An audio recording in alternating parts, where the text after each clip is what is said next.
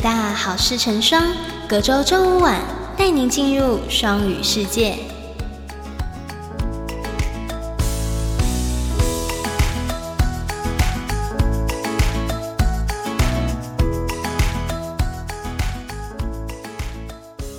欢迎各位听众回到我们的北大好事成双，我是你们好久不见的主持人瑞欣。今天呢，我们很荣幸可以邀请到金融系的陈淑玲老师。陈老师在 EMI 授课领域是很有经验的，用热烈的掌声来欢迎我们的陈淑玲老师。老师稍微简单的跟我们听众介绍一下自己。嗯，谢谢瑞鑫。嗯，我是金融系的陈淑玲老师。那我是二零一一年来到台北大学，嗯，然后从那时候开始就英语授课到现在。哦，十几年了，对，很多年的经验了。那呃，想要知道，因为老师的硕士跟博士学历都在美国取得嘛，那这段经历对你来说会有什么样的影响？那呃，接下来的问题就是，您推荐学生往国外进修探索吗？为什么呢？嗯。我必须说，在美国求学的这段时间，对我的影响其实蛮大的。其实我本来去美国的时候，嗯，因为我是毕业之后先工作几年，然后觉得说，呃，语言能力是蛮重要的。那想要再精进，其实我以前啊，只要需要开口说英语。我就会很紧张，没错，就是都要准备好，那我就可以说。可是问题是，如果突然有人跟我对话，尤其是如果透过这种呃，就是电话啊，需要 有这种 conversation 的时候，我觉得我整个人就是会脑袋脑筋一片空白，我也没有办法思考。是是。所以后来我才会觉得说啊，如果有这个机会去美国做语言上面的进修是好的。那当然去国外之后呢，嗯。我觉得去那里一定会遇到很多当地的台湾人，嗯嗯，可是我觉得我没有把我的生活圈局限于只跟台湾人相处，啊，会跟很多国外的，尤其是我觉得跟亚洲国家的学生，呃，我们会比较有。可能是皮肤的颜色吧，嗯，你会你会比较有机会跟他们在一起相处。那可是毕竟他们也是外国人，所以需要讲英语，所以会有更多的时间可以去练习自己的语言啊。是，然后还有会去多了解各国的文化，是，然后去学习说遇到不同国家的人，然后你要怎么去开启你的话题，然后去结交朋友。我觉得这些是一个蛮好的经验。是是，所以其实在我看来是一个很勇敢的一个决定。一般到国外好像比较习惯于在自己认识的小圈子里面生活，老师是属于就是突破那个圈层，慢慢的就往外去探索，可以这样说吗？呃，你可以这么说，那就是我 我可能就觉得说，我都已经花了这个时间、这个钱出国了，我如果好像没有获得什么，那我不知道我这这段历程。它的意义是在哪里？所以我觉得那个心态上、想法上就会比较不一样。嗯，然后有时候就会再逼自己再多做一点点。是是，那您推荐就是学生都往外去，像您一样，就是去呃体验不同的文化，然后去进修自己的语言技能嘛，到国外那边去。嗯，如果有这个机缘，我觉得是蛮好的，因为有一些国际视野是你在。自己国家是看不到的，是那有出去之后，因为你毕竟是一个人置身在国外嘛，所以他真的也会训练了一些独立性。嗯，如果遇到问题的时候，你没有家人在身边，也不会有人就直接跳出来说要帮你处理什么。没错，对，所以你就需要靠自己的机会真的是比较多。但是，呃，我觉得每个人的家庭状况也不一样啊，所以这个就是学生自己可能要去思考的。你想要什么？是是是。那就接着刚刚的问题啊，您在美国求学的时候，有没有遇到比如说语言，或者是经济方面，或者是文化上面的一些问题、一些难题？如果有的话，您是透过什么样的方式去解决这些难题的呢？嗯。一定是会有遇到这些困境嘛？举例来说好了，你去美国那那时候大家都要办电话嘛，对不对？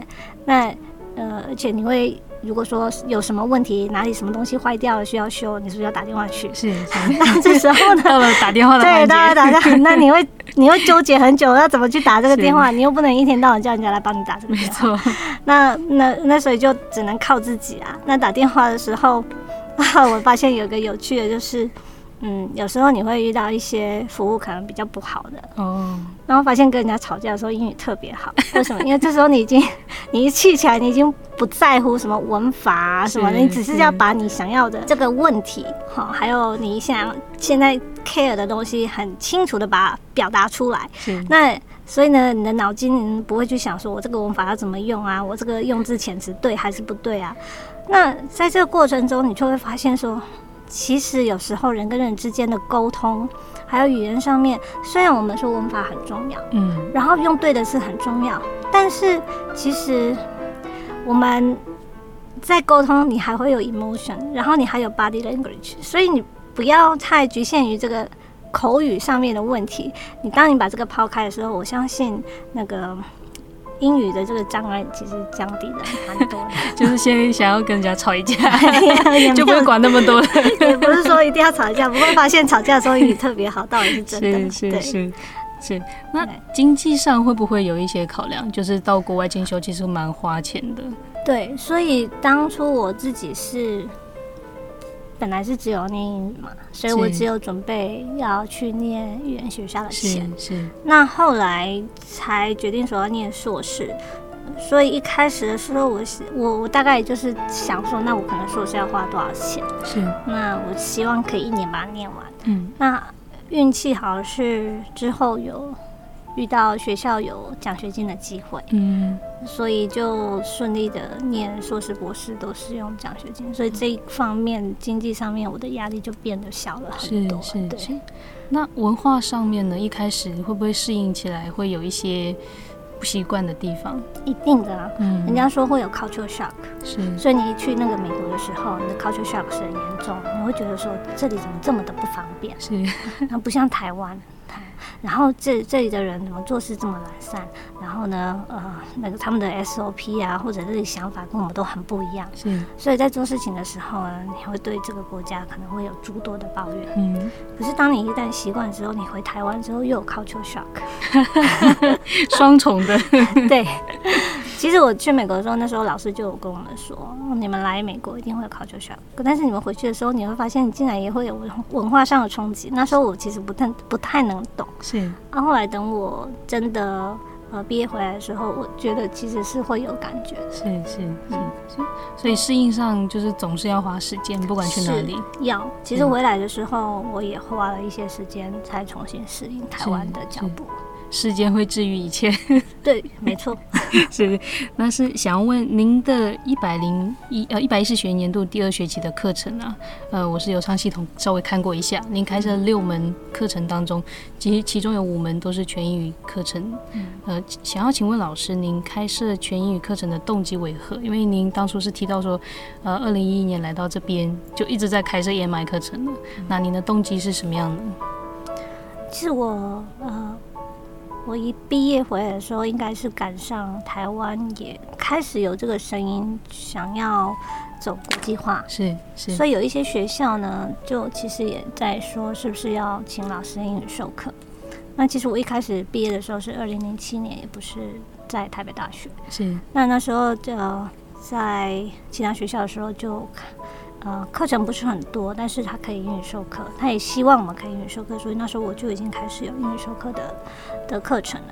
然后到台北大学的时候，因为我们商学院刚推 AACSB，是那 AACSB 需要老师可以支援英语授课，是啊，所以就有呃就有需要说我们大概可以开哪哪些课程，那所以我就开始支援。那我就觉得说，嗯、其实英语授课跟中文授课对我来说，刚回来的时候，因为已经习惯美国的那个环境，嗯然后很多我们讲的专有名词，其实也都习惯用英文的。是那我就觉得好像可以考虑，就其实全部用英语授课的话，我可以也维持自己的一个语言能力，嗯不至于让它下降的太快。嗯这也是我当初的一个诱因吧。是是是，对。呃，想要请问陈老师，就是在准备全英语课程的一些准备课程资料的时候的一些经验。嗯，英语授课其实它需要花的时间，其实相对中文授课来讲是蛮多的。是。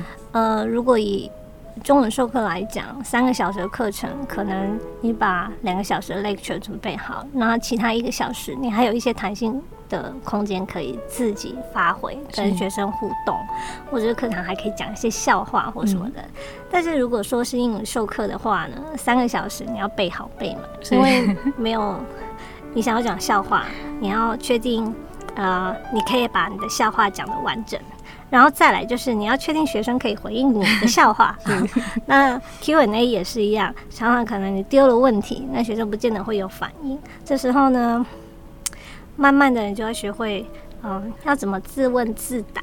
是，对，所以我觉得这个英文授课对中文授课来讲，第一个在备课时间上面，它的确要花比较多的时间。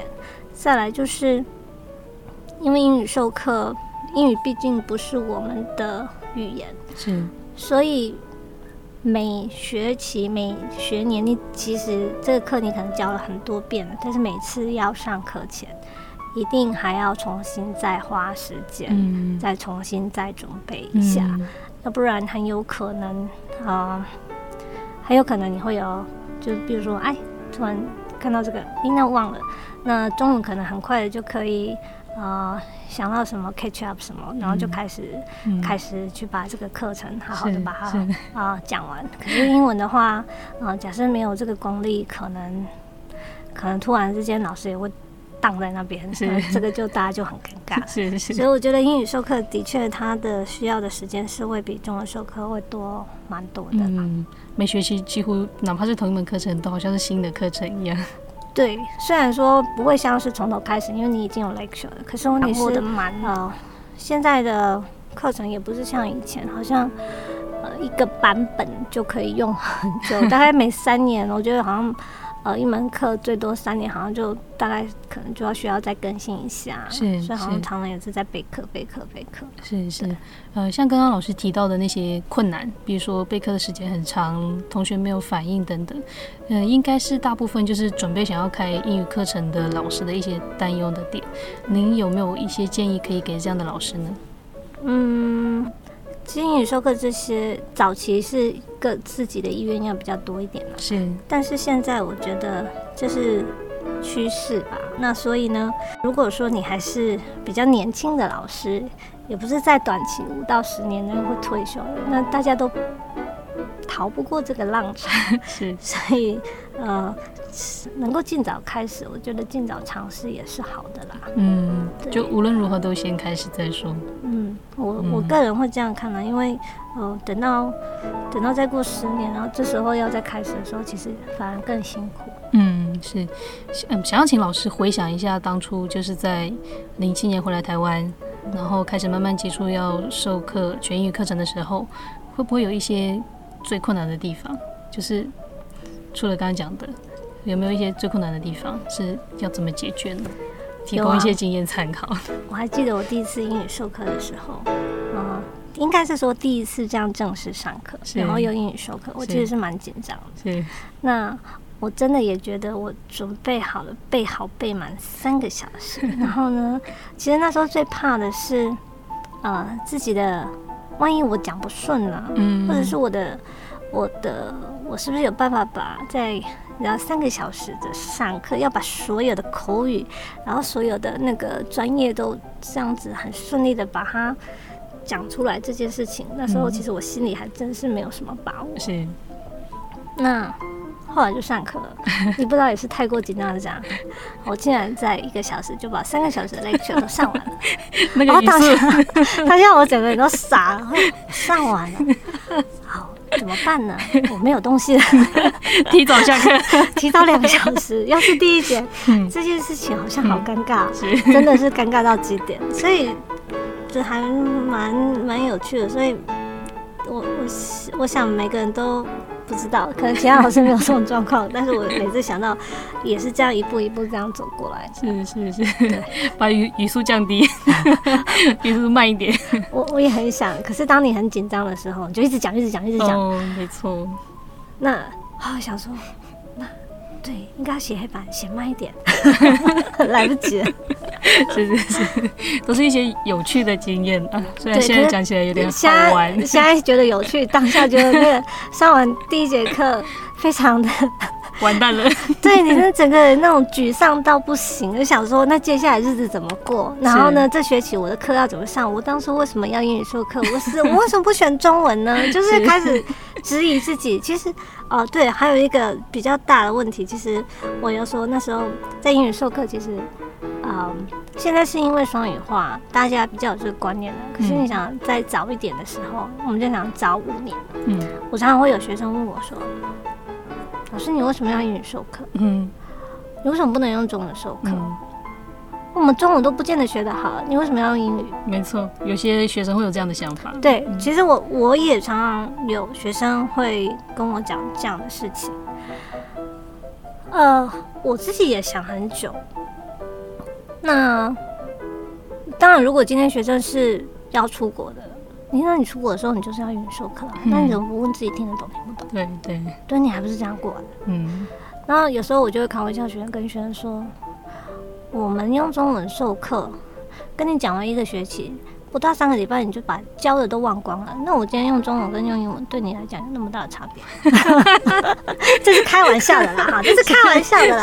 但是，但是我会觉得说，其实后来我发现说，有些学生真的因为他是英文授课，他特别认真。嗯，哦，对他真的特别认真，所以他学的蛮好的。嗯，所以，呃，我不能否认有语言对某些学生来讲它是困难的。嗯，但是。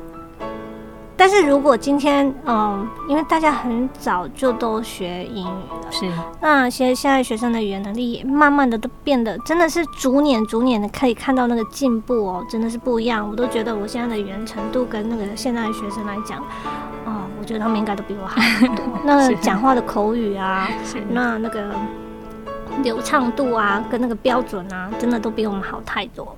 但是，呃。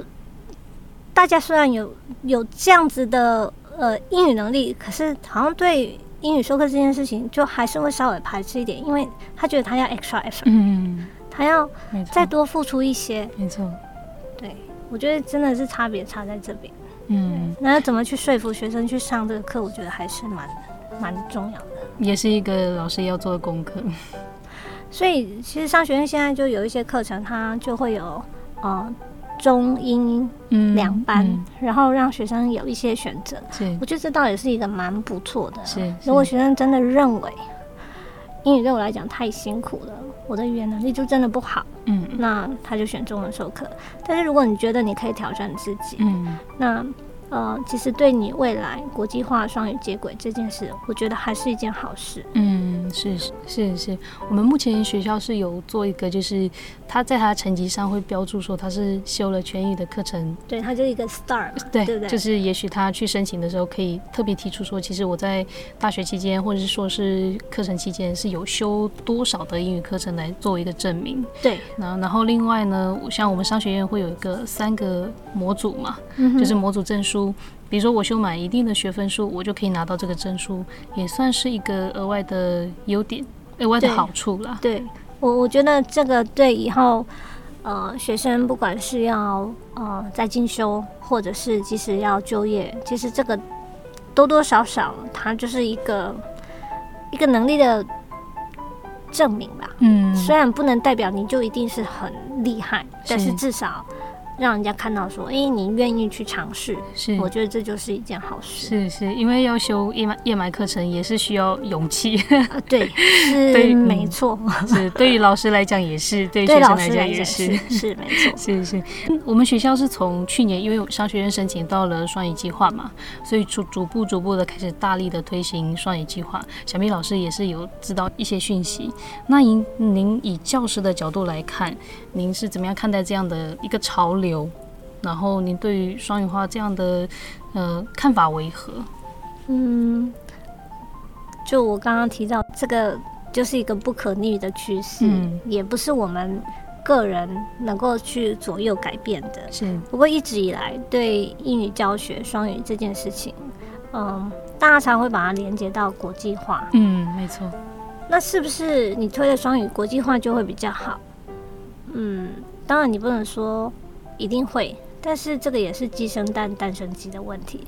你今天如果语言不好，或者我们讲了，我们现在开放做交换学生，嗯我们希望呢出国交换。嗯，那同样的，其他的国家的学校为什么要让你来交换？当然是也希望我能够把学生送过来。嗯就我把学生送过来的时候，你没有英语课程，那久了之后，他当然会把你的名额收掉。所以呢，为了这件事情，我们势必要去开英语授课。嗯所以呢，你没有这些课程，你就很难去把国际化把它打通。对对学生来讲是一件好事嘛？嗯当然也是有好处的。所以这个这个，我觉得它就是必须要走的一个过程。嗯那嗯，既然做了，我觉得就是看怎么样把它做的比较好，然后能够兼顾到、呃、我们讲英语程度比较好的学生，嗯真的对双语这件事情很有热忱的学生。嗯但是有些学生他可能真的就已经想好了，哦他不要这个双语。嗯嗯嗯，那针对这些学生呢，我们有什么样的配套措施，可能也是要思考一下。嗯就是两边也都要考虑到，对，因为毕竟学生来就学，他们也会觉得说，啊，就我刚刚讲，有些人就会觉得，为什么一定要双语？有有这样的声音，对啊，所以有时候也是，嗯，不能说他们错了，嗯嗯。对，但是就就我们也是有我们的难为的地方，嗯就大家只能，嗯，教育部就是这样规定，政府就是这样规定，是是是，大潮流是这个样子，对啊，大潮流是这样子，嗯。那学校，嗯，不这么做，将来对学校的发展也不是一件好事。没错，没错，是是。我们刚刚聊了那么多，就是不管是从学生啊、老师方面，或者是您的求学经历，都聊了蛮多的。那您有没有就是其他的 想要跟我们听众讲的几句话呢？嗯，其他哦，嗯，应该讲完了，还好吧？对啊，刚刚可以分享的 都分享了，是是是。应该也都分享的差不多。是好的，那我们今天的好事成双节目我们就到这边喽。特别感谢陈淑丽老师来我们这边做客，那我们下期就不见不散，大家拜拜，拜拜。